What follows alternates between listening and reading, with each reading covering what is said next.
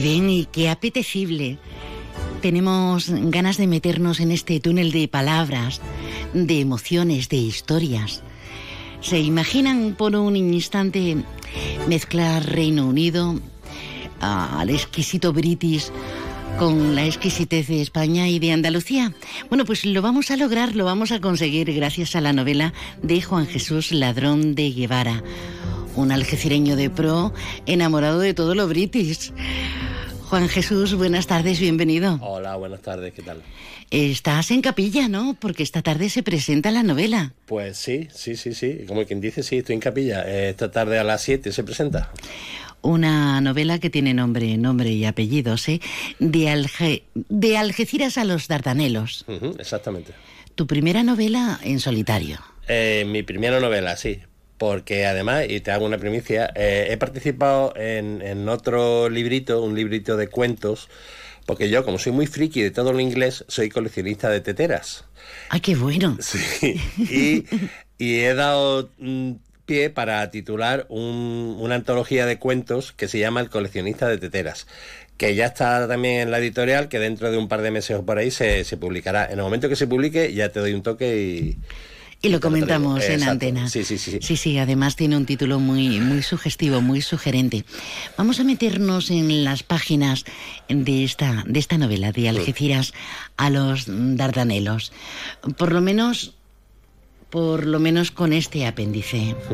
Archibald Hopkins, coronel del ejército de Su Majestad, poco podía sospechar que una misión tan especial como ser adjunto de la delegación británica en la Conferencia Internacional sobre Marruecos, que se celebraría en Algeciras en 1906, le cambiaría la vida a él y a su familia.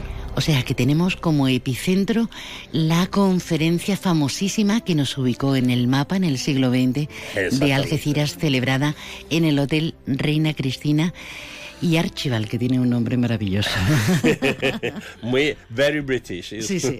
muy, muy, inglés. Sí, bueno, realmente la conferencia eh, oficialmente se celebró en el ayuntamiento.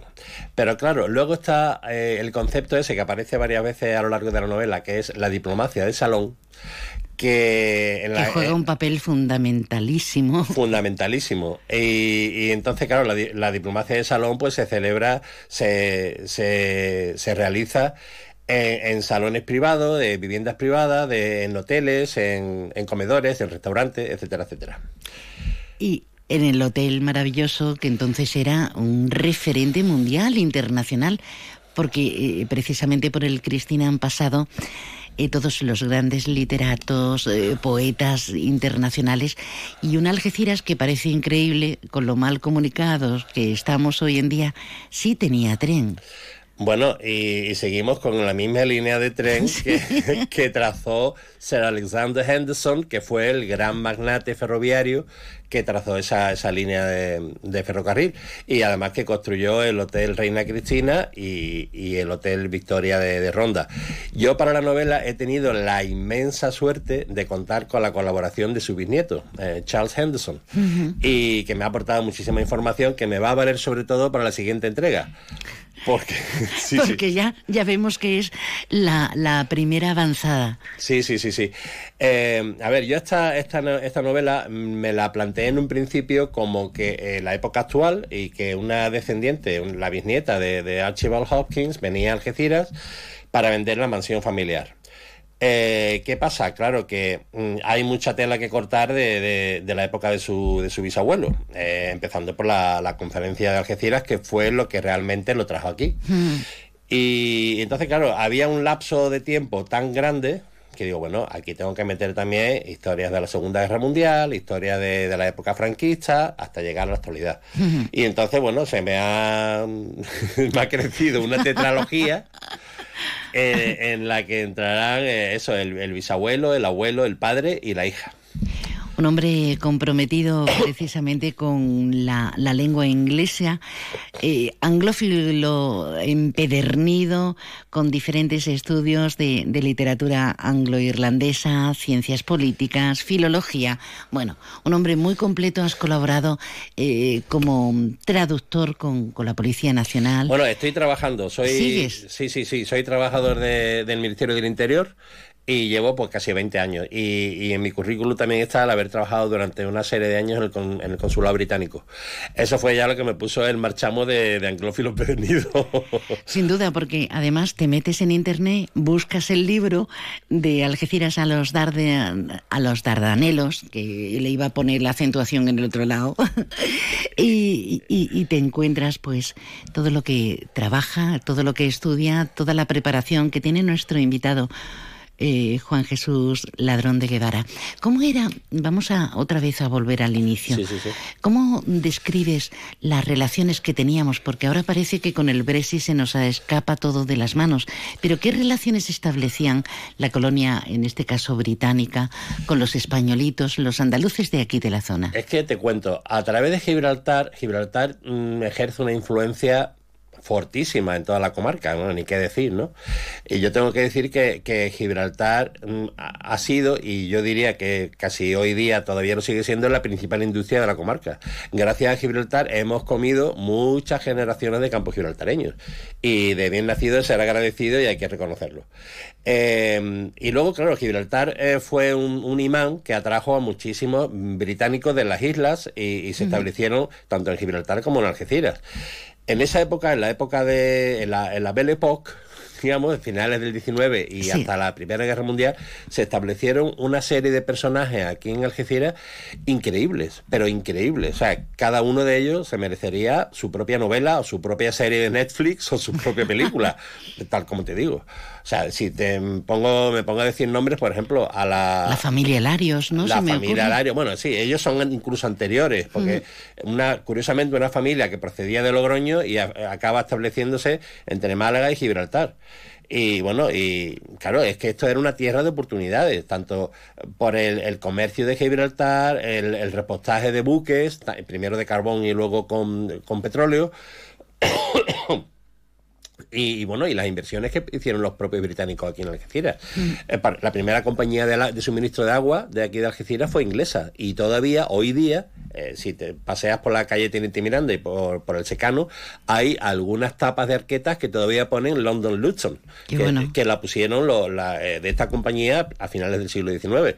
O la fábrica de corcho, la fábrica de hielo, etcétera, etcétera. O sea, una, serie de industrias que pusieron aquí mm, increíble que hizo de alguna forma constituir una Algeciras más prolífica. Y, cosmopolita, diría yo. Mm. Cosmopolita porque, claro, eh, como tú bien has dicho antes, eh, el Hotel Cristina eh, atraía a un montón de, o sea, de turismo de élite, para, para decir, ¿no? Mm, estableciendo una comparación, que las comparaciones son odiosas, digamos que equivaldría humildemente un poco a lo que es Mónaco hoy día y, la costa adyacente, la costa azul francesa. Pues un poco con Gibraltar y, bueno. y, sí, sí, y, la bahía. Sí, como cuando Tánger eh, tuvo ese centro neurálgico mundial, ¿no? Claro, claro, claro, claro. Sí, sí, bueno. Pues, pues, algo así. Lo que pasa es eso, bueno, pues por, por azares del destino, pues eso se fue perdiendo hasta que, bueno, hemos llegado a la actualidad. Bueno, no vamos a entrar en matices que tendríamos para mucho rato. Eh, Juan Jesús, y tu archival descubre cantidad de cosas, le cambia la vida, se la pone boca abajo, boca arriba y de lado, ¿no? Sí, sí, sí, totalmente. Bueno, él, él vino como militar en la reserva, eh, como miembro de la, de la delegación británica de, en la conferencia por, por culpa, entre comillas, de, su amigo Arthur Nicholson, que era el embajador eh, británico en, en Madrid. Y, entonces, bueno, pues llega a España, llega aquí a Algeciras, eh, descubre una tierra muy cálida y no solamente climáticamente hablando, sino en la gente, es recibido con los brazos abiertos, él procede de una familia aristocrática inglesa con todo lo que eso significa, de, de estiramiento. Hasta de las cinco, ¿no? Claro, claro, sí, muy, o sea, muy estirado todo, muy, eh, muy hipócrita, claro. Entonces llega aquí y descubre la autenticidad del, ser humano y lo que viene a ser realmente el calor de, una familia, ¿no? Él se trae a su mujer y a su, y a su hijo, a su bebé de pocos meses, y al final se establecen aquí y siguen viviendo pues hasta que estalla la Primera Guerra Mundial. No se deben perder esta oportunidad que será como navegar, viajar, recalar en nuestra propia historia con todos los condicionantes que, que tenemos, esas matizaciones que nos hacen especiales y diferentes.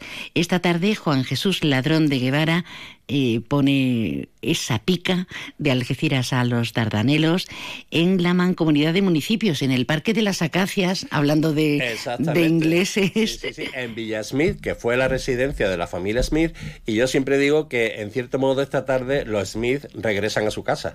Qué bonito. Será, eh, como decimos, hoy miércoles a las 7 de la tarde.